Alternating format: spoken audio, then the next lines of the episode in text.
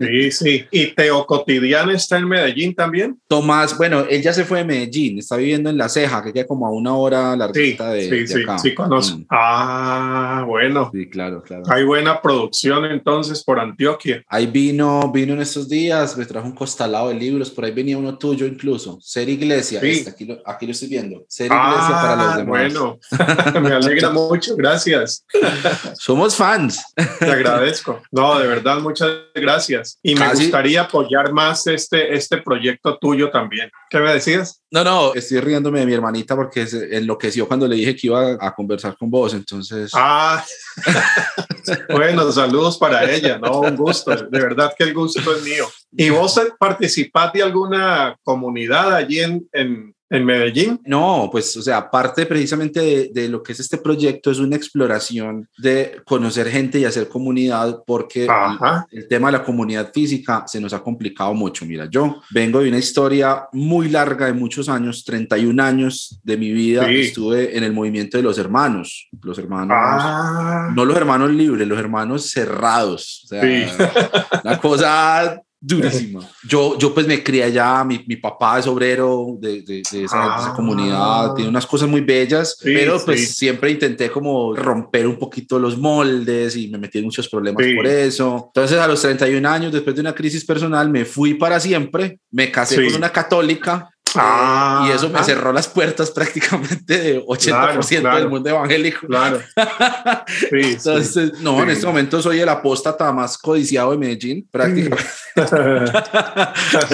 Pero he hecho Sí. muy buenos amigos gracias a esta Claro, iniciativa sí, sí. también. Te pregunto eso no para investigarte. Todo este grupo al cual estás perteneciendo ahora, si es que se le puede llamar grupo, es el que más aportes teológicos está haciendo en América Latina, desde un poco más allá de la frontera de la iglesia. Y nosotros estamos tratando de entender todo eso que está pasando fuera del, de las fronteras de la iglesia, como te digo. En Europa, unos compañeros nuestros ya habían analizado un poco el fenómeno. Pues Mm. claro, en Europa es mucho mayor el fenómeno, ¿no? Claro. Eh, y yo sería deseclesiados. No sabemos si esa sea la categoría. La Iglesia Católica había manejado el término alejados, pero sigue siendo referencia a la Iglesia. Deseclesiados sigue siendo referencia a la Iglesia. Entonces no sabemos si esa sea la mejor calificación. El asunto es que a mí personalmente sí me interesa mucho todo esto que se está produciendo desde esos nuevos espacios Wow. y esas nuevas comprensiones de Jesús y del Evangelio, sin la limitación y la frontera de la iglesia. Si me permite Sí. una sugerencia, podrían llamarlo los gentiles y publicanos también. ¿no? Creo, creo que estarían más de acuerdo con esa.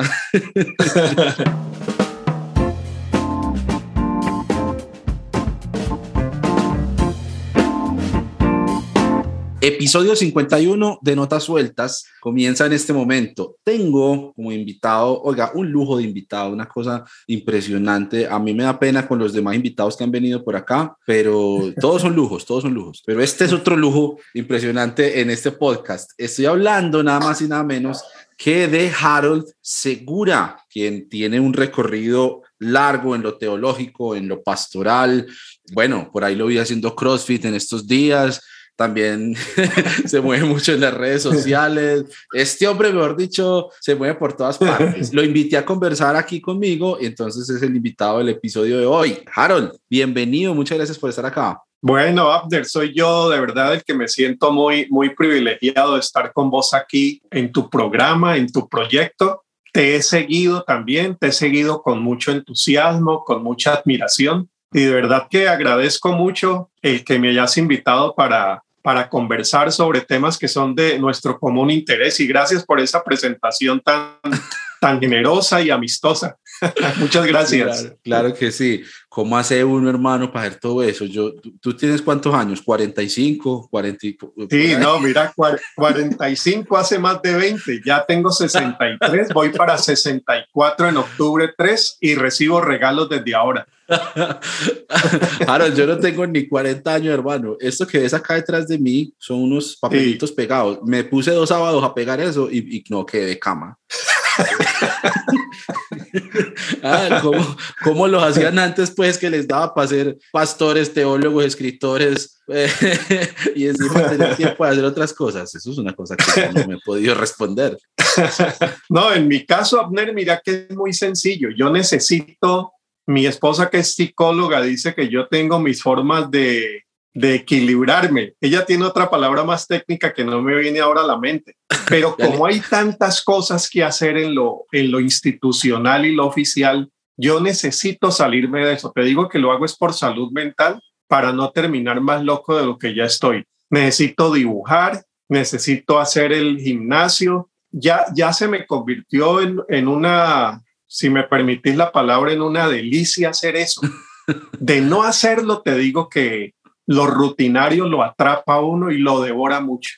Entonces lo hago es más por recreación, por salud, pero cuando te digo de salud, te hablo es más de salud mental, salud integral, de dejar de estar uno molestándose tanto con lo que ya ya es una carga suficiente, ¿no? El trabajo y todas estas cosas que hay que cumplirlas. Entonces, salir en algo que no tengo que rendirle cuentas a nadie, me gusta mucho. Qué bueno, qué bueno. No, ya uno después de los 60 ya que se pone a rendirle cuentas a nadie. Sí, no, no, no, pero mira, eh, mi pasión siempre ha sido la música salsa. Oh, sí, yo soy salsero, toco el bongo. En Cali dirigía, dirigía, no, acompañaba un programa de salsa. Yo era el comentarista de los discos, comentaba la historia, Comentaba los instrumentistas de las orquestas. Entonces, como caleño tengo ya un, gusto de toda mi vida por esa música y mira, me atrevo a bailarla también cuando hay la posibilidad. Mira, eso te iba a preguntar porque en estos días estábamos hablando, no sé con qué amigo, que nos preguntaban si los colombianos y en especial los caleños, cristianos caleños, qué tal le iban a la salsa, pues para bailarla. Claro, sí, sí. No, y Medellín tiene muy buena salsa. Yo, la emisora que estoy escuchando ahora es de Medellín, Latina Estéreo. Latina Estéreo pone muy buena salsa. Es muy buena salsa. Sigo otras, las de Cali, por escuchar mi gente, pero Latina lo hace bastante bien, muy bien. Y aquí en Feria de Flores, bueno, pues ya eh, eh, la edición de este año, quién sabe cómo será, porque la del año pasado fue virtual, pero en la Feria de Flores normalmente hay un espacio dedicado a la salsa, al bolero, al son. O sea, Medellín es muy sincera. Mm. Qué bien, no, esa música es la mía. Con esa música me, me formé. Con esa música despertaba todas las mañanas. Entonces, la, la cultivo. Soy un, un cultivador de la música salsa. Tengo toda una sección de, de libros sobre salsa, me gusta leerla. Entonces, tengo el sueño de ir a este gran evento que hacen allí en Medellín, que son, es un evento cada año. Creo que en Sudamérica es el evento cumbre. Quizá le compitan algunos de la Feria de Cali, pero este evento que hacen ahí como por septiembre, agosto, allá quiero ir cuando la pandemia nos deje. Se me acaba de ocurrir una conversación completamente distinta para este episodio, eh, pero podemos hacer un episodio de, de salsomanía solo para Patreon. Ah, claro, claro, si te gusta también, me gustaría mucho, claro. Es bellísimo. Harold, ¿tú eres pastor aún o, o, o eso es un, Mira, yo soy, yo pertenezco a una iglesia bautista aquí en Costa Rica y participo del consejo pastoral. Ah, y yo he llegado a la conclusión muy obvia de que pastor va más allá de un cargo en el momento y que tiene que ver con una vocación. Y lo que yo hago, lo hago con talante pastoral y vocación pastoral. Entonces, eh, si uno fuera lo institucional, soy pastor ordenado, pero más allá de eso, como te digo, mantengo mi vínculo con el trabajo de la iglesia y sobre todo mi, mi vocación en lo que hago, ¿no? Claro. Buenísimo. Quería preguntar, bueno, tengo muchas cosas a preguntarte, pero me gustaría que empieces por contarnos un poco acerca de tu historia. Pues hay personas que te escuchan y te siguen en redes sociales, pero me gusta también darle un toque como muy personal, desde lo que ha sido tu vida mayormente en el ámbito de la fe, ¿no? Y en lo que tiene que ver con lo teológico, lo pastoral. Sí. ¿Cómo ha sido todo ese camino? Una vida entera y pues seguramente habrá muchas cosas para contar, entonces así de manera resumida, si quisieras darnos una pequeña ah, reseña. Bueno, ¿Qué dices de ti mismo? Como le preguntaron bueno, te cuento, te cuento esa historia y si me voy alargando me decís. Mira, yo llegué. Si te vas alargando, mucho mejor. Bueno, yo llegué a la Iglesia Bautista cuando tenía 18 años. Okay. Eso significa que mi historia de fe en mis primeros 18 años fue completamente católica. Y cuando te digo completamente católica es que participaba de la ceremonia católica, me identificaba como católico y de niño fui monaguillo. Mi papá siempre acompañó ese sentimiento espiritual que yo tenía. Mi mamá también. Imagínate que, bueno, mi abuela y mi abuelo, mi mamá son paisas, caldenses. Entonces, pues siempre la religión católica juega un espacio importante en su identidad cultural y que hubiera un niñito de 6, 7 años jugando a ser sacerdote les causaba mucha gracia. Y mi abuela y mi abuelo que tenían un bar me traían las copas de aguardiente para que yo las usara como cáliz. Y yo hacía las misas, imagínate, yo hacía las misas con mis cuatro o cinco amigos del barrio y yo repetía la misa de memoria. Me sabía gran parte de la misa y tenía una misa en, en la casa Después salíamos con los amigos a recorrer una virgen por la sala, cocina, sala, en fin. Eh, pero mira, como a los 14 o 15 años, yo entré en una crisis no muy profunda, pero sí un cambio. Hablo de crisis como cambio en mi vida, unos cambios a veces hasta necesarios en esa etapa, ¿no? Entonces comencé a salirme un poquito más a explorar la vida, a curiosear. Creo que ese es un, un término que me define muy bien, a curiosear y curioseando me metí en cosas que uno no debe meterse. Mm. Entonces, pasé por situaciones que para mí no eran tan difíciles, pero para mi papá sí. Sin llegar a ser un delincuente, sí tenía problemas a veces con la policía y queriendo encontrar un, cambio. A los 18 años me encontré con un, un aviso que en la plaza de Caicedo decía, si quiere dejar de, de fumar en cinco días, lo esperamos en tal lugar. Entonces yo me animé, animé a otros de mis amigos, ya a los 18 años había fumado bastante cigarrillo y otras cosas y yo decía, ya es hora de irle poniendo orden. Como estudiante me estaba yendo muy mal, entonces yo dije, hay que ponerle un poquito de orden, comencemos por el cigarrillo. Y resulta que las conferencias las daban adventistas. Entonces yo llegué a la iglesia adventista sin saberlo y desde ese tiempo, año 76, yo dejé de fumar. De allí me comenzaron a instruir en temas bíblicos y cuando me di cuenta que había que guardar el sábado, el sábado era el día de mi entrenamiento de básquetbol. Yo jugaba con el equipo del colegio, entonces dije, le dije a un amigo, mira, ¿dónde creen más o menos igual, pero que no guarden el sábado? y me llevó a una iglesia bautista. Él ah, llegó a la puerta y me dijo, ese señor que está allá alto ese señor es el pastor, él te va a atender muy bien, es muy amable, yo te dejo porque no puedo entrar, pero en confianza entras. Ahí comenzó mi historia con una iglesia bautista. De esa iglesia llegué a ser pastor. De esa iglesia donde ese adventista me dejó. Wow. Bueno, entonces de ahí en adelante te puedo resumir más rápido. Comencé a desarrollar todas mis preguntas que traía. Bueno, preguntas más de los vínculos de la fe con la política, con la CIA, que era un, tema pues muy álgido en esos, en esos años finales de los 70, comienzos de los 80. Él me acompañaba, me explicaba. Después me dieron la oportunidad de ser líder de, de jóvenes y ya después ingresé al seminario queriendo ser un laico, no un pastor. No, no tenía en ese momento esa vocación, pero ser un laico que conociera un poco más de la Biblia y de la teología. Ahí entré a un seminario en ese seminario pasé ocho años estudiando la licenciatura en teología porque no tomaba el programa completo. Yo estaba estudiando en la universidad administración de empresas, que después lo terminé, mm. y en ocho años hice mi, mi formación teológica en el Seminario Teológico Bautista de Cali. Unos años después, la iglesia tenía necesidad de un pastor, llamaron a un pastor y en el año 80 me nombraron copastor Ahí comencé el ministerio en 1980 como copastor de una persona con experiencia. Tuve gente muy, muy amistosa, muy dialogante. Yo nací, crecí en el Evangelio de rasgos conservadores y tradicionales, pero con gente dialogante. Mira que eso, eso, mm. eso uno lo agradece mucho. lo agradece muchísimo. Eran personas estudiosas, un profesor era filósofo de la Universidad del Valle, entonces con él podía conversar de muchas cosas, manteniéndose él como pastor bautista dentro de los cánones tradicionales. Claro. Entonces, mira, fui copastor y después pastor de esa iglesia en un total de 15 años en Cali, muy cerca al Estadio Pascual Guerrero.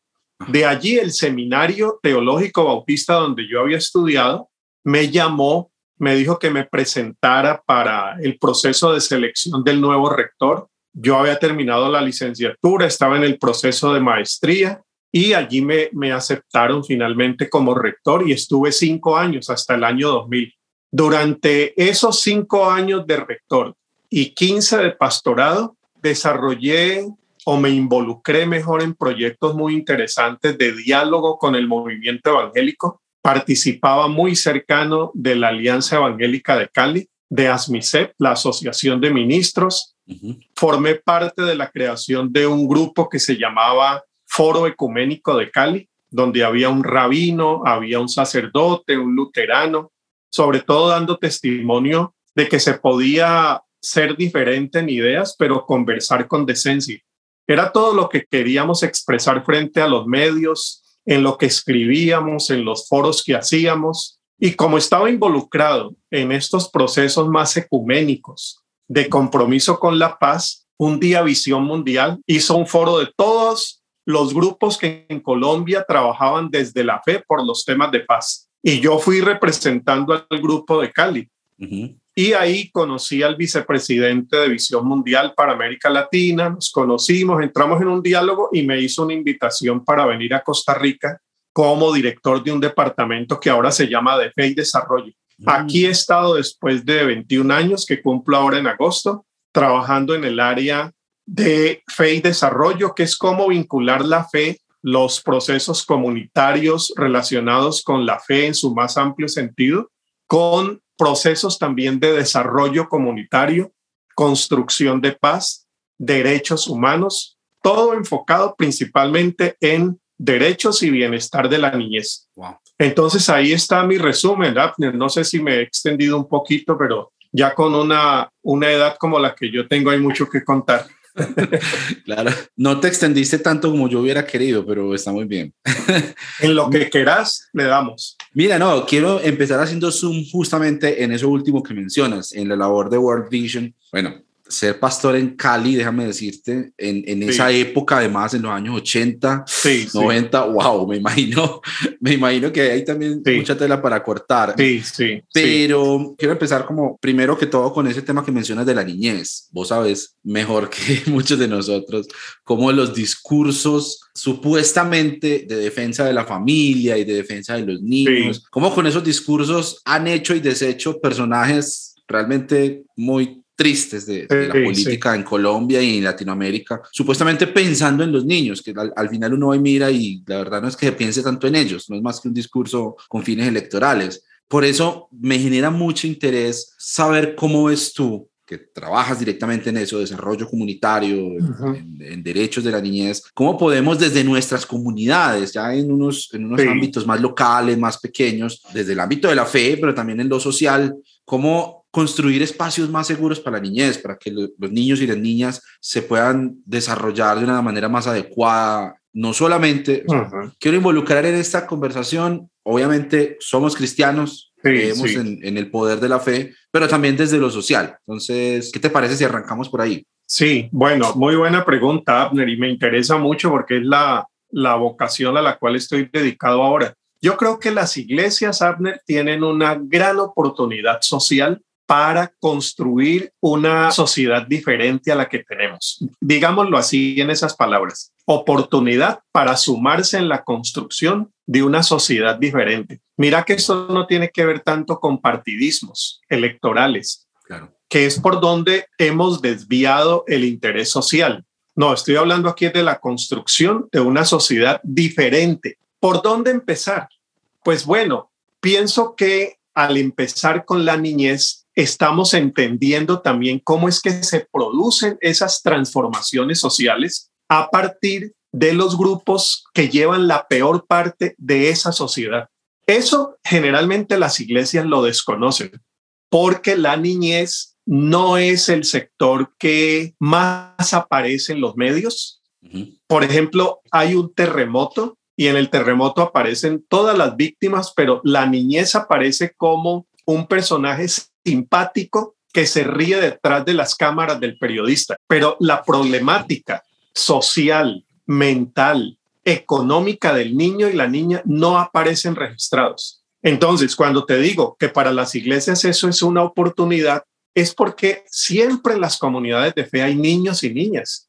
No faltan los niños y las niñas. Entonces, si la iglesia se da la tarea de comprender cómo es la niñez que está a nuestro alrededor, allí nosotros tendríamos esa oportunidad de acompañarla no solo en lo que nos ha interesado, que es escuela dominical o escuela bíblica de vacaciones y evangelización, sino acompañarla en procesos de vida, formación de valores, respeto de sus derechos, comprensión cristiana de lo que es la niñez, mm. qué representa la niñez para Jesús y descubrir allí un sujeto de transformación social que nos ayudaría a cambiar a todos. ¿Ves toda la, la importancia que tiene la niñez? Entonces no es un muchachito y una muchachita que si la evangelizamos y la educamos llegará a ser pastor de la iglesia y que mientras eso pasa a través del niño llega el papá y la mamá. Mm. Siempre girando alrededor del tema evangelizador, que es importante, pero que no puede reducirse la niñez a esa mirada simple del evangelio. No, aquí hay algo más que un niñito y niñita a la que tenemos que evangelizar hay un sujeto social que sufre, que necesita, que tiene derechos, que necesita ser respetado y que si la iglesia cambia su mirada respecto de la niñez, ayudamos a la sociedad a tener una mirada más acertada. Porque la mirada cultural de la niñez es que la niñez es como un sector en la sala de espera para llegar a ser ser humano, que es el futuro de la sociedad, mm. que opina pero no sabe, que no tiene derechos, que se le puede manipular, que no piensa y mucho menos sabe de Dios. Juega a Dios, y, pero todavía no tiene un contenido muy serio al cual nosotros debamos prestarle atención. Si contrastas esa mirada que es cultural con la mirada de la Biblia, en la Biblia la niñez es más respetada, la niñez es valorada en medio de un contexto cultural también que tiene sus dificultades. Pero, por ejemplo, la mirada de Jesús respecto de la niñez es muy adelantada para su momento, muy adelantada. Entonces, creo que a la iglesia le pertenece también esa oportunidad de poder ver que allí en la niñez hay una oportunidad de transformación para la sociedad y para la misma iglesia. ¿Ves? Es un ministerio muy amplio y una, sobre todo una, una mirada también social, política y espiritual muy distinta. Claro, mira que hay una romantización como de, la, de las pocas oportunidades que tienen los niños aquí en Colombia. O sea, siempre un niño haciendo unas tareas en un semáforo y entonces suben la foto y es una cosa pues hermosa. No, eso no es hermoso, eso es vergonzoso. Pues a, mí me da pena que, que, que, vean ese tipo de cosas. No, empezando la pandemia, me acuerdo que salió una noticia en uno de los medios de comunicación aquí de Colombia de unos niños que por allá en la basura recogieron pedazos de un computador y jugaban a que tenían un computador para las clases virtuales y eso salió pues en todas las noticias. Qué ejemplo de superación, estos niños, cómo sueñan. Con... Pero la verdad es que de fondo eso esconde una enfermedad terrible que hay en Colombia y que, pues, eh, según he conversado con otra gente también en América Latina, y es que los niños no son cuidados, a los niños no se les dan las oportunidades para educarse, para eh, tener un futuro. Entonces yo creo que movernos de esa romantización de las pocas oportunidades a empezar a crear oportunidades reales, claro. está todo el reto, ¿no? Claro, claro. No, lo, lo has dicho mejor de lo que yo puedo decirlo usaste la palabra exacta, romantización de la niñez. Hay una, si jugamos con las palabras, una infantilización de la niñez, una mirada muy romántica de la niñez.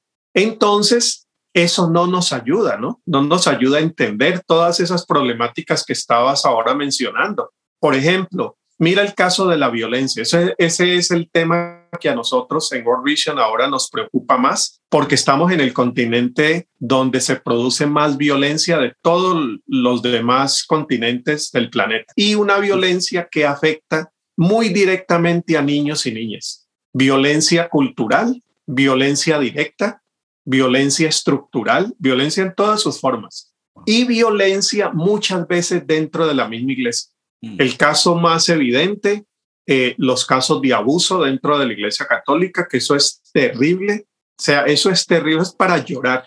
Mm. Uno viendo todos esos registros que ahora están saliendo a la luz, trabajos periodísticos sobre ese tema de pedofilia y dentro de las iglesias evangélicas, otros tipos de abusos que también se han producido. Entonces, bueno, UNICEF en el año 2018 en una de las declaraciones que dijo, dijo que la niñez estaba sufriendo en los espacios donde se suponía que debía ser más protegida, que era la casa, violencia intrafamiliar, barrio, escuela y yo agregaría iglesia. Es decir, allí donde se supone que se debe proteger es donde se maltrata, se denigra, se excluye. Entonces, la iglesia allí podría marcar cierta tónica para cambios sociales que nos ayuden después a entrar con otros sectores también, ¿no?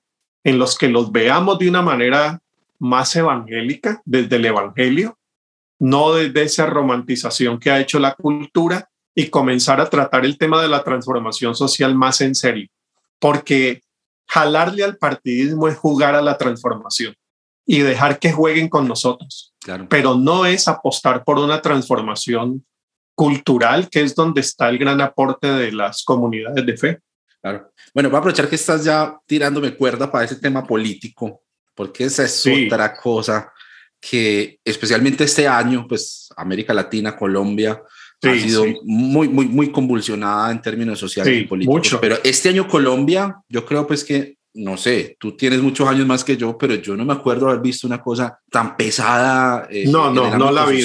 Yo estudié en universidad pública durante el primer gobierno de Álvaro Uribe Vélez, o sea, hasta para que te haga una idea más o menos, y ni siquiera en esa época, que eso volíamos piedra como locos, hubo un movimiento tan fuerte, porque siempre era una cosa como, no, los estudiantes, los universitarios, que eso está infiltrado por la guerrilla, no sé qué, pero el movimiento que hubo este año y que sigue estando ahí presente en términos de descontento social, en términos de manifestación ciudadana, pues bueno, ha sido, creo que, creo que muy particular. Ahora bien, el papel de los evangélicos en todo este, en todo este movimiento es el que a mí me preocupa bastante, porque tenemos ese discurso de sujeción a las autoridades. ¿no? Muy conveniente, entre otras cosas, porque no fue ese mismo, ese mismo discurso cuando, cuando dijeron por asuntos de salud pública vamos a cerrar las iglesias.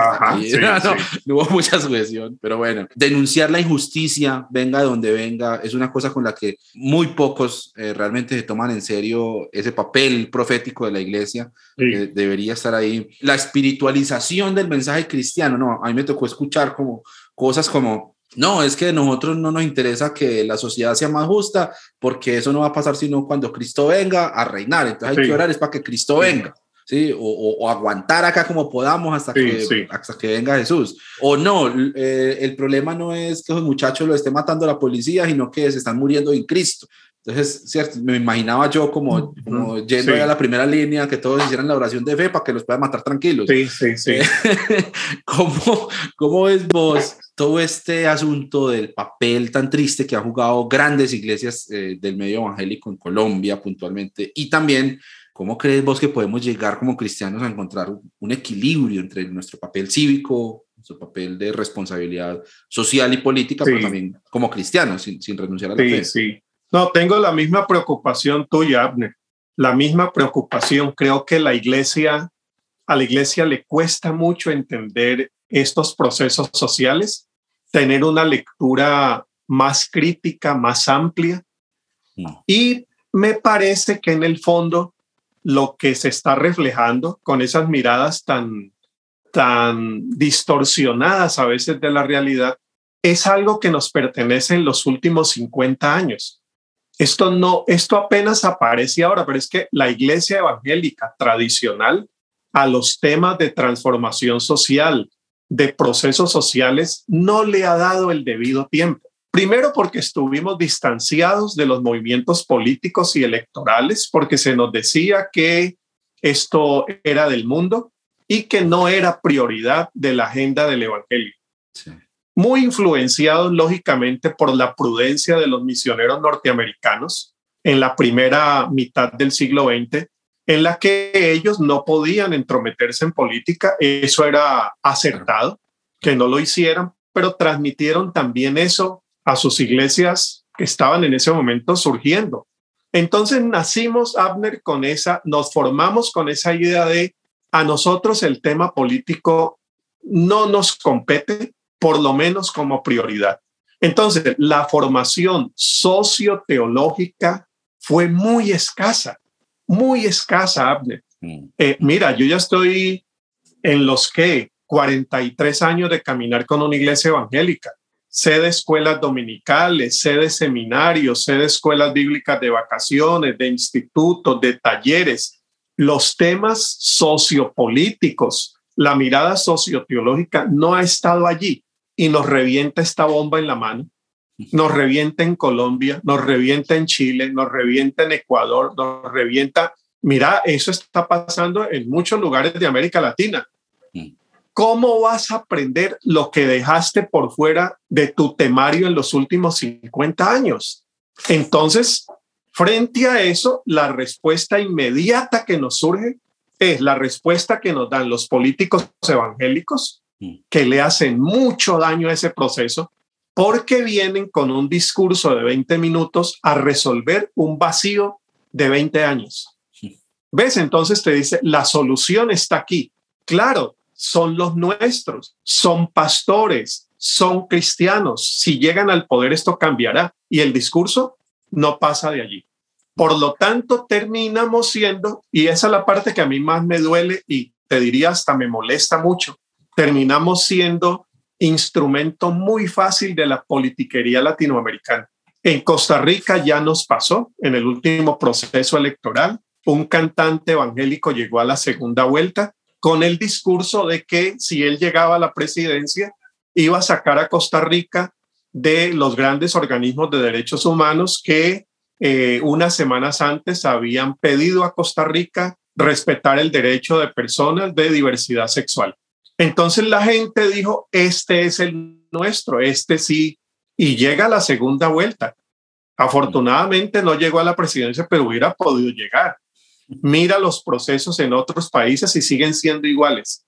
El mundo evangélico, la población evangélica es un electorado muy atractivo, como poco. Si lo lees desde la perspectiva de mercadeo político, es una de las poblaciones, es uno de los mercados electorales más atractivos, porque vota en masa, es muy disciplinado con el discurso de su líder y además va votando con unas convicciones de fe.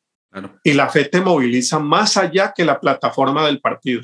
Entonces, va con un discurso sobre todo de miedo, de que no podemos dejar que la sociedad se pierda.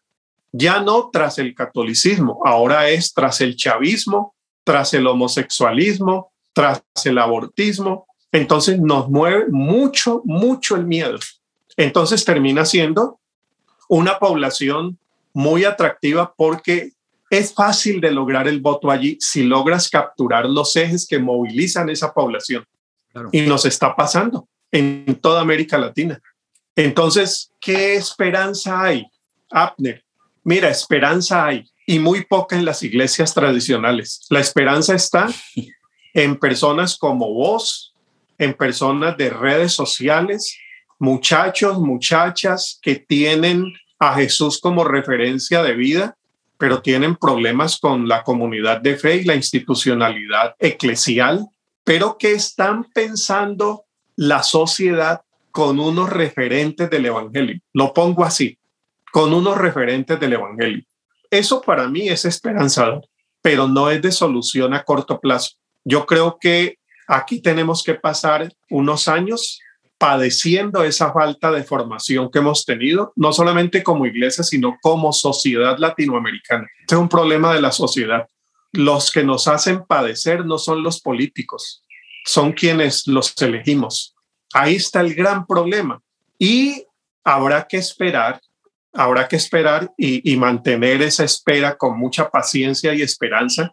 Creo que en esta nueva generación yo estoy viendo cosas que no veía ya hace muchos años. Y, y, mira, he estado desde cuando entré en el seminario, he estado siempre involucrado en procesos de formación teológica de nuevas generaciones en varias universidades y lo que estoy viendo ahora en esta, en esta generación a mí me, me ilusiona mucho, me ilusiona mucho y creo que allí está la esperanza. Pero volvemos al tema de niñez. ¿A quién escucha la iglesia? Si se escuchara más a esta juventud, no para decirle lo que tiene que pensar, porque esta generación ya no va a dejarse imponer un discurso, no se lo va a dejar imponer, pero para escuchar, que es el trabajo que uno en la casa tiene que hacer con los hijos y las hijas. Escuchar para aprender. Si la iglesia tuviera esa actitud básica, habría más esperanza en otras generaciones, en las generaciones de, de adultos, de adultos mayores, aprendiendo a mirar la sociedad, a mirar los derechos desde otra perspectiva. Entonces, bueno, el problema es que muchos de estos jóvenes no aguantan esta institucionalidad eclesial y están buscando, están buscando otro tipo de redes, ¿no? Entonces allí la iglesia va a perder mucho, va a perder mucho porque ahí está el fermento de quizá algún, algún cambio, alguna posibilidad de cambio. Sí, ahí tenemos otro lío y es que también estamos corriendo una carrera contra el reloj climático, por ejemplo. Claro. O sea, ahí también hay, hay unas cosas de fondo que todo se reduce nuevamente a qué clase de gente elegimos para tomar las decisiones importantes respecto a eso. Es una cosa que en Colombia, no, en Colombia no pasa. En Colombia nadie pregunta por la agenda medioambiental de un gobierno, ¿cierto? Por cómo va a manejar el tema de minería o el tema de reservas naturales. Eso no entra en, en, en los patrones de decisión eso no pesa en las decisiones de las personas que votan por tal o cual partido, por tal o cual líder político. Y esa es otra cosa en la que también debemos empezar a educar a la niñez, pero no sé si tengamos el suficiente tiempo, porque hay un daño que es irreversible y que entre más esperemos para empezar a aplicar medidas grandes a gran escala, no puedes no usar el pitillo, o sea, está muy bien que yo no use el pitillo, pero pero las vertientes hídricas que están recibiendo toneladas de desperdicio, o sea, ¿qué diferencia realmente hace un pitillo si seguimos eligiendo gobernantes que le van a vender al mejor postor nuestros recursos naturales? Eh, estoy de acuerdo, estoy de acuerdo. Y las iglesias, cuando entran en estos temas medioambientales, se reducen a la campaña contra el pitillo. Pero mira, ese es un retrato de cómo vemos cambio social y como estás diciendo, el pitillo no resuelve, el pitillo expresa simbólicamente un interés, pero no te resuelve el problema de fondo. El problema de fondo tenés que entrar a hablar de política pública, tendrás que hablar de plataforma electoral, pero nosotros nos quedamos con el pitillo en muchos otros. La, la salida del pitillo. Buena, buena forma de expresarlo. Hay una buena metáfora.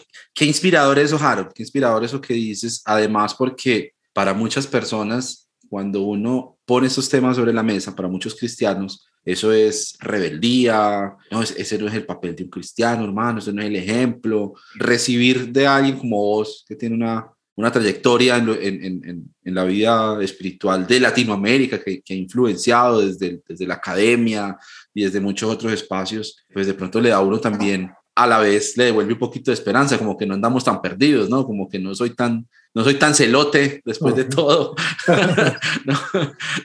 no, necesito reprender espíritu aquí de, de anarquismo ni nada de eso.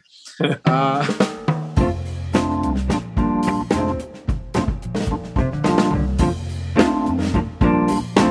Voy a hacer una pausa para recordarles que Notas Sueltas es un podcast del cancionero cristiano. Si quieren conocer más sobre estos dos proyectos pueden ir a buscar la página web www.cancionerocristiano.com y allá van a encontrar no solamente un montón de contenido sino también los enlaces para todas las redes sociales en las que se encuentra este proyecto. Si les está gustando este episodio y si disfrutan de este podcast, pues sería bueno que se lo recomienden a otros, a sus amigos, a sus conocidos, a la gente de su antigua iglesia.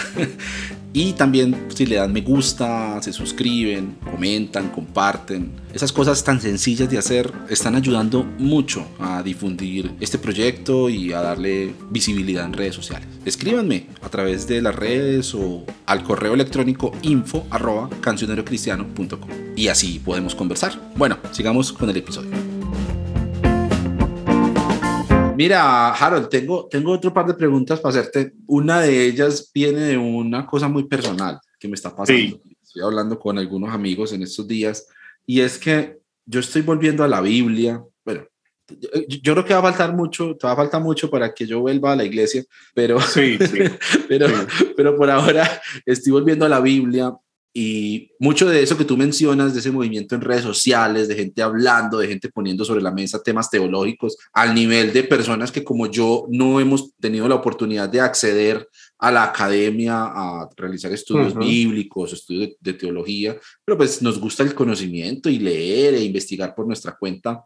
Y mucho de eso lo que ha resultados en una desmitificación de muchas cosas que uno creía o que le hacían creer con respecto al mensaje de la Biblia. Entonces, uno pues claro, se imaginaba a Moisés encerrado en una tienda escribiendo el Pentateuco desde Génesis 1.1 hasta Deuteronomio 34, bueno, 34 no, 33 porque el 34 se murió. Ese, ese, ese único capítulo de Deuteronomio lo escribió alguien más, pero el resto, eso Moisés, puño y letra, ¿cierto? Con cuán grandes jeroglíficos escribo. Bueno, eso, eso, eso no pasó, o sea, luego llega un biblista, ¿sí? O un teólogo o, o cualquier otra disciplina que haya estudiado eso y dice, no, eso no fue así. Hay diferentes fuentes no sé qué, bueno, eh, y entonces uno empieza como a abrir los ojos a un montón de cosas que luego, en mi caso, me cuesta acercarme a la Biblia nuevamente como para que Dios me hable. O sea, llevo mucho tiempo leyendo la Biblia tratando de encontrarle las costuras a las cosas tan extrañas que me hicieron creer al, al, respecto, que ahora como que yo vengo y leo, no sé, un salmo y yo digo, no, esto no fue escrito para mí, esto lo escribió no sé quién en tal época, del segundo templo, no sé qué. Pero entonces a mí me gustaría como que Dios me volviera a hablar ahí, ¿no? Como que me volviera a decir como que sí, yo estoy contigo, nada te faltará, aunque andes por valle de sombra de muerte. E, e, esa experiencia como volver a, a recibir la Biblia como Dios hablándome, ya sin todos esos mitos que a uno le construyeron, pero también volver a traerla de un modo devocional de pronto esto le pase a otras personas que escuchan y que están viviendo esos procesos de deconstruir la fe y de abandonar todos esos mitos extraños. Entonces, me gustaría de pronto si, si, si tienes algún comentario al respecto sobre cómo aprender a vivir la fe lejos de toda esa mitología que, que uno abrazó por tanto tiempo. Sí, yo, yo creo que en eso te estás expresando también muy en el tono de una gran cantidad de personas de tu generación de tu edad y más abajo de tu edad que se expresan de esa manera y están tratando de encontrar nuevas formas de comprender el sentido de la Biblia, cómo la Biblia ilumina la vida y cómo la Biblia puede ser un referente para nuestra existencia. Mira que eso no tiene nada que ver con lo que siempre habíamos visto, ¿no? Es un libro donde abrís y Dios te dice, te ordena, te pide, una lectura muy literal al mismo tiempo muy legalista, muy moralista y muy religiosa. Yo creo que estamos en un buen momento con eso que estás expresando y sobre todo con lo que yo te estoy diciendo, que encuentro cada vez más personas como vos. Esto es un buen momento, es un buen momento. Mira, hago un paréntesis para complementar lo que te voy a decir. Estaba dando una conferencia para profesores y profesoras de niños y niñas, profesores de Biblia. Entonces yo le decía, la juventud y la niñez sobre todo sí que ha cambiado. Cosas que nos preocupan. Son menos ingenuos que nosotros. Mm. Los niños hoy hacen preguntas a los ocho que uno se hacía a los 18. Son menos, menos ingenuos. Son menos sumisos. A uno el papá le decía tal cosa y uno se sometía a la fuerza. Hoy el niño busca sus formas de alterar ese orden familiar y de buscar su espacio. Son menos sumisos. Otras son menos literales porque están expuestos a una simbología, a una literatura, a unas sagas, a unos productos cinematográficos que enriquecen mucho la, la simbología de la vida. Entonces yo les decía, este es un problema. Yo les voy a decir, para mí es una oportunidad. No son ingenuos, pero es que la Biblia no fue escrita para gente ingenua. ¿Ves? Mm. La Biblia fue escrita para gente muy despierta, muy curiosa, que no siempre creía las cosas. Entonces, no es para ingenuos, no son sumisos. Es otra oportunidad, es que la Biblia no fue escrita para gente sumisa. Ahí nos equivocamos mucho al pensar que la Biblia era para sumisos que debían someterse más a las autoridades, a la iglesia, a la sociedad, al menos literales. Pues bienvenida a esta generación porque es que la Biblia no fue escrita de manera tampoco para una lectura literal. ¿A qué voy, Abner? Esto que está pasando coincide más con la Biblia que con la iglesia. El problema no es para la Biblia, el problema es para la iglesia, que no ha querido soltarse de esas maneras tradicionales de acercarse al texto bíblico. Entonces, ¿por qué es una buena noticia? Porque yo creo, Abner, que la Biblia en verdad de lo que nos habla es de experiencias de fe. Yo creo que hay dos, dos ejes claves para una nueva lectura de la Biblia. ¿Qué encontrás en la Biblia? En la Biblia, más que cualquier otra cosa, encontrás experiencias de fe. Y uno lo que necesita hoy, más que una doctrina, es una experiencia existencial, una experiencia que, ahí viene la otra palabra, te dé sentido a la vida. Entonces la Biblia va con experiencias y el tema de la Biblia no es la verdad, es el sentido. Por lo tanto, si yo lo que busco es tener una nueva experiencia que refresque mi existencia, te vas a encontrar allí con unas historias de vida extraordinarias, vividas a su vez desde la fe, tratando de otorgar sentido, no verdad. El tema de la Biblia no es la verdad. El tema de la teología no es la verdad. El tema de la teología es el sentido. Entonces, pues eso podría sonar muy teológico, pero no, es muy vital, es muy cotidiano, porque ¿qué es lo que buscamos hoy? Una experiencia que me ayude a resistir frente a tanta desesperanza tan berraca en este mundo. Hmm. ¿De dónde vas a sacar eso? Decime de dónde lo vas a sacar. Pues habría muchas otras fuentes. Una plataforma política te puede dar experiencia y sentido. Hmm. Un movimiento social te puede dar experiencia y sentido. Bueno, muchas otras cosas, pero dentro de esas hay una que es la fe de Jesús, que te invita a una experiencia y al encuentro de un sentido y te lo muestra a través de historias muy humanas. Y una de las cosas que a mí me impresiona mucho de la Biblia es cómo no oculta, no oculta lo humano, no le teme a lo humano y presenta el mundo no como tiene que ser, sino como es comienza con violencia intrafamiliar, Caín matando a Abel y ahí en adelante todos matan, incluyendo Dios que quiere matarlos a todos en el diluvio. Después eh, Dios tiene la tentación de matar a todo el pueblo cuando Moisés le dice, no, pare ahí, si va a acabar con todos, me tiene que acabar a mí primero y salva a Dios. Salva a Dios de esa tentación, pero es que la experiencia de fe está mostrando que la violencia, la injusticia, la miseria llega a ser tan desesperante que hasta el mismo Dios se desespera. Entonces, un Dios así, que yo pueda encontrar en la Biblia, un Dios así, que no está en el cielo volando entre ángeles, sino metido aquí desesperado como estamos, a mí me da mucho sentido y me ofrece la posibilidad de una experiencia de vida que encuadra en lo que yo estoy necesitando hoy. Más que religión, más que encuentro un referente de vida que para mí sigue siendo eh, extraordinario, el referente bíblico y el referente de Jesús. Hablaba con la profe Cris Conti hace un par de semanas, aquí mismo en este podcast, y me decía, y, y, bueno, es una idea que lo he escuchado repetidamente a, a, muchas personas que sigo y de las que aprendo mucho y es como Jesús nos da esa clave para entender el resto de la Biblia, ¿no? Y, e incluso llevándolo un paso más allá, una idea muy bella de, de mi gran amiga Milena Forero, la pandereta millennial, eh, viene, viene y me dice, es que Jesús era un judío deconstruido. O sea, Jesús precisamente se atrevió a proponer una mirada distinta a esa idea de Dios ¿no? Correcto, sí. A esa idea del templo que tenían los judíos, todo centralizado allá en una estructura, y viene y propone algo distinto, viene y propone un, un Dios cercano, un Padre que nos ama, que nos acerca a todos y a todas y que nos junta en la misma mesa y que están con nosotros en cualquier lugar, no depende de una estructura litúrgica o, o Sí, religiosa. sí. Creo que eso es muy bello también, acercarnos a la Biblia, Sí, de- sí. a partir de ahí, desde esas coordenadas, empezar a, a- a mirar hacia afuera. Sí, a partir de Jesús. A partir de Jesús leemos todo el, el texto bíblico. Yo en este foro ecuménico de Cali, que debíamos haber llamado en ese tiempo foro interreligioso, yo le decía, una vez estábamos ya para salir a una conferencia sobre paz.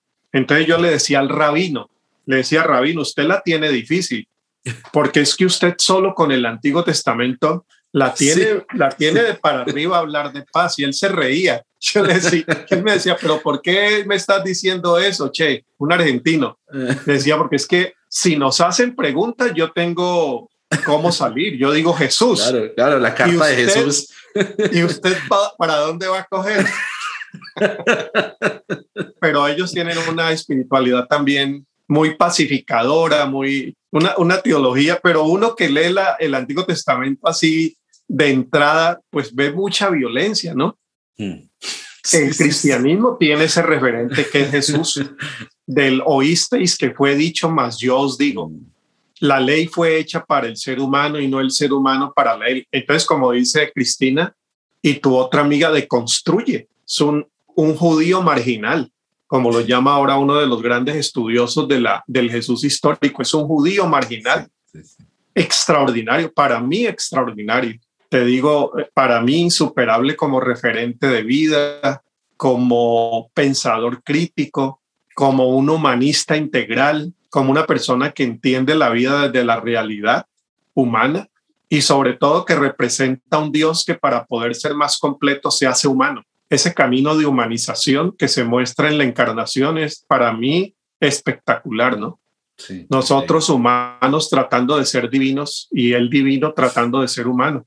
Problema de la humanización frente a una sociedad deshumanizada. Para mí encuentra una respuesta en Jesús junto a otros que la han encontrado por otros caminos y que podríamos unir manos para forjar una sociedad distinta, más igual, más justa, más amorosa, perdonadora. Bueno, todos estos temas que estamos mencionando hoy.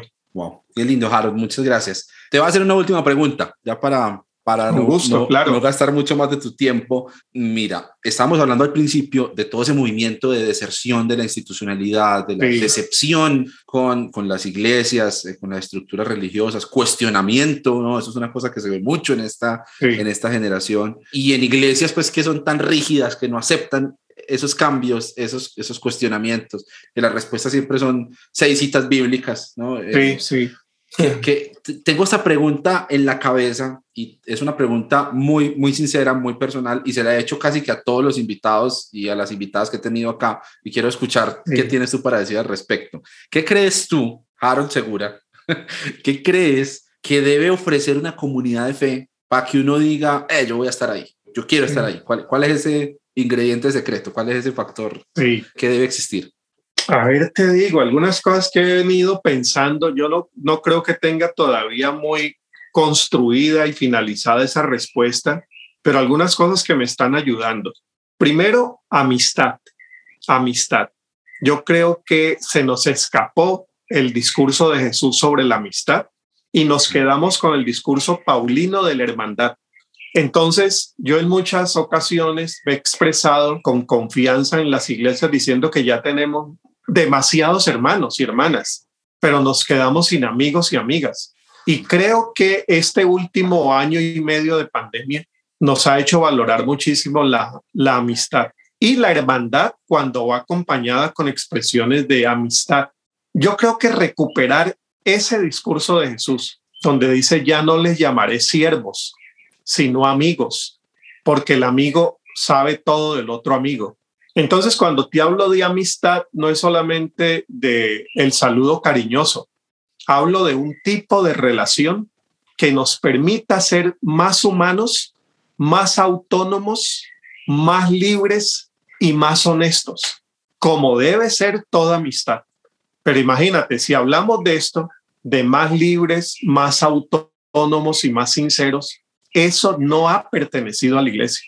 En la iglesia ocultamos, en la iglesia disfrazamos, en la iglesia mejor no opinamos porque te vas a meter en problema.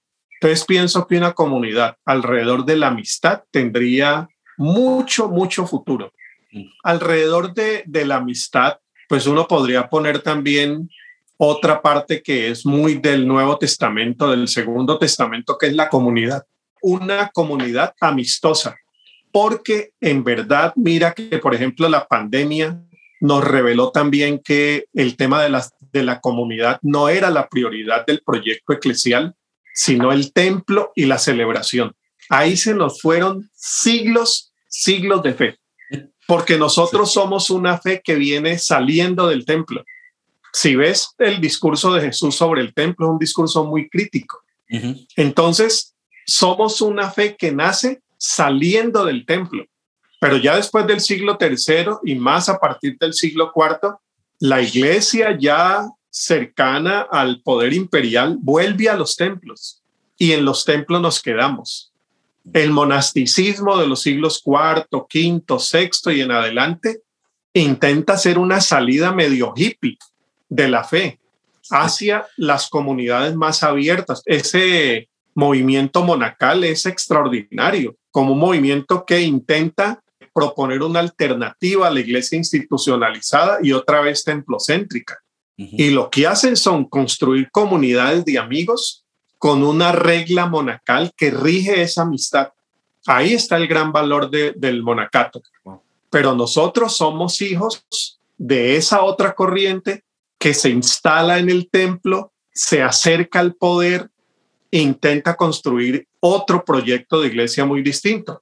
Vino la pandemia y resulta que ni al templo podíamos ir, ni el culto podíamos hacer. Mm. Entonces yo, yo digo, hombre, que nos sirva para decir dónde tuvo que estar el referente de la iglesia, en la amistad y la comunidad. Porque lo que nos salva de este año, este último año de pandemia, es la llamada, es la conversación, es el interés, es la oración, es la ayuda económica, es la, la red que te sostiene. Entonces, esa construcción de humanidad a partir del encuentro con otros, creo yo que fue siempre el centro de Jesús y el centro de las primeras comunidades cristianas. Entonces, resumiendo, Abner, mira, comunidades amistosas, comunidades. comunidades alrededor del Evangelio de Jesús. Pablo debe ser interpretado a la luz de Jesús. Es otro referente gigante. Pablo es gigante. Yo sé que hay muchas corrientes antipaulinas. Yo soy paulino. Yo soy paulino.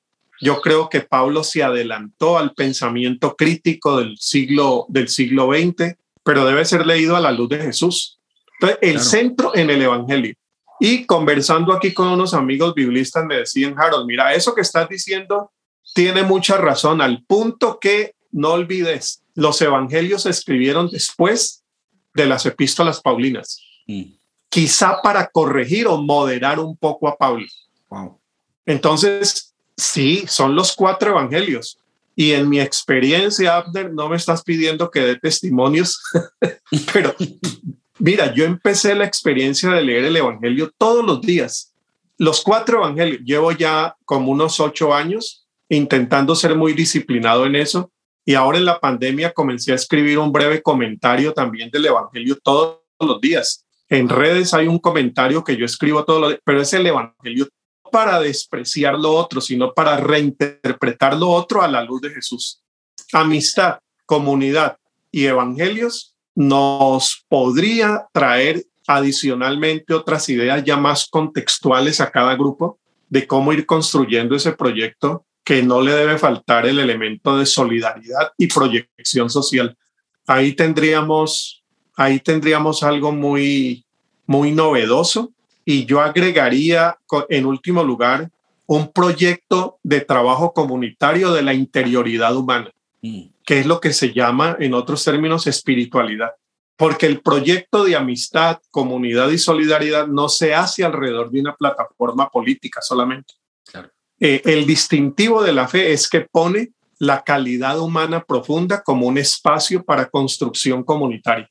Yo necesito construir esa interioridad. Ese es el agregado que hace la fe. El diferencial, el distintivo de la fe es que aporta a la construcción de tu cualidad humana profunda. Es un término de María Corbí, un catalán, epistemólogo muy interesado en las construcciones de nuevas religiosidades o el estudio de la religiosidad en general. Me gusta mucho, cualidad humana profunda. Entonces, por ahí podría ser, lo voy a anotar porque de pronto nos sale un proyecto. Harold, si necesitas un guitarrista que enseñe himnos. bueno, himnos, sí, bueno, no deben faltar los himnos. es, es, una maravilla, una maravilla. Algunos tienen, algunos himnos son un sangrerío, pues también como el Antiguo Testamento, pero, pero son parte de nuestra historia, pues son parte de nuestra herencia también. Sí. Creo que es lindo eso. Este proyecto empezó como eso, como enseñar himnos. Y ahí tengo como 200 himnos grabados por en un canal de YouTube. Qué bien, ¿eh? Sí. Qué bien, te felicito por ese esfuerzo. Por ahí viene. Eh, Harold, aquí tengo un costalado de libros que me trajo mi amigo, el tío Teo Cotidiana en estos días, y tengo uno tuyo que voy a correr inmediatamente a leer después de esta conversación. Ser iglesia para los demás. Ese es, el libro tuyo que tengo. Ah, bueno, eh, muchas gracias. Y a Teo Cotidiana un saludo también. Esa es la segunda edición. Estoy revisándolo para una tercera. Es la segunda edición de mi primer libro que se llamaba Hacia una espiritualidad evangélica comprometida. Este tiene ya una revisión muy amplia. Le pusimos ese título que es una frase o una expresión de Dietrich Bonhoeffer, el teólogo alemán. Y ahí hay unos acercamientos a esto que estamos hablando de cómo vivir una espiritualidad solidaria, pensando siempre en los demás. Como dice Jesús, perdiéndolo todo para ganar y en uno de los comentarios bíblicos de Antier, creo yo, decía esa invitación de Jesús a perderlo todo para que ganemos todos. Sí, para que ganemos todos. En un mundo donde la gente quiere que pierdan todos para ganar yo. Entonces, por ahí va ese libro. Qué bello. Aquí, aquí lo leeré y seguramente te escribiré. Gracias, muchas gracias, claro que sí. Harold, ha sido una delicia conversar contigo, de verdad. Me alegra mucho que hayas aceptado la invitación, por aquí siempre a la orden. Muchas gracias. lo que podamos hacer para, para ayudarte, claro, siempre bienvenido. no sé, unas últimas palabras, eh, por ahí tenías estancado un par de testimonios. No sé. bueno, no, agradecerte, Abner, por esta invitación. Me habías invitado ya semanas atrás y por razones de, de trabajo, te digo que he estado afortunadamente lleno de muchas cosas. Qué bueno. Eh, no había podido aceptar antes, pero aprecio mucho y admiro mucho lo que estás haciendo. Tengo mucha esperanza en esos esfuerzos que, que estás haciendo junto con otros que mencionábamos, otras personas que mencionábamos ahora. Agradecerte los temas a los cuales me has invitado a conversar. Y bueno, con la esperanza de volver a Medellín, a las leyendas de la salsa, a ese encuentro que te digo que es fabuloso y que compite muy bien con Cali. No sé si le gane, pero compite muy bien. Ahí estamos en la pelea. Claro que no, no queremos alimentar esos conflictos Medellín-Cali que ya hemos tenido suficientes, pero ahí vamos, ahí vamos. qué bueno, Harold. No, qué bueno que vengas. Aquí bienvenido. Por aquí pasas y nos tomamos un cafecito en el balcón del cancionero cristiano legendario. Ya todo el que viene a Medellín tiene que tomar una foto aquí en. bueno, no, ahí estaremos. Ahí quiero ir, quiero volver. Claro que sí. Seguro que sí. Harold, muchas gracias nuevamente a la gente que ha estado escuchando hasta esta hora. Espero que les haya interesado lo que hemos conversado. Gracias por su paciencia, su compañía. Sigan conectados con otras sueltas. Bendiciones y besos para todos. Chao.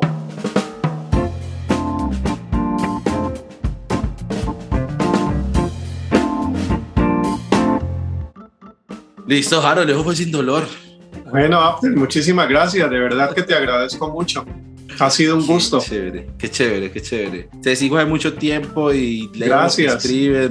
Muchas gracias. Me, encanta tenerte acá, ¿verdad? Para mí, quiero ser como tú cuando seas grande, excepto por la parte de ir al gimnasio. Eso sí creo que no me. Te agradezco mucho, Apple, de verdad que sí. Muy amable por la invitación y bueno, busquemos otra oportunidad.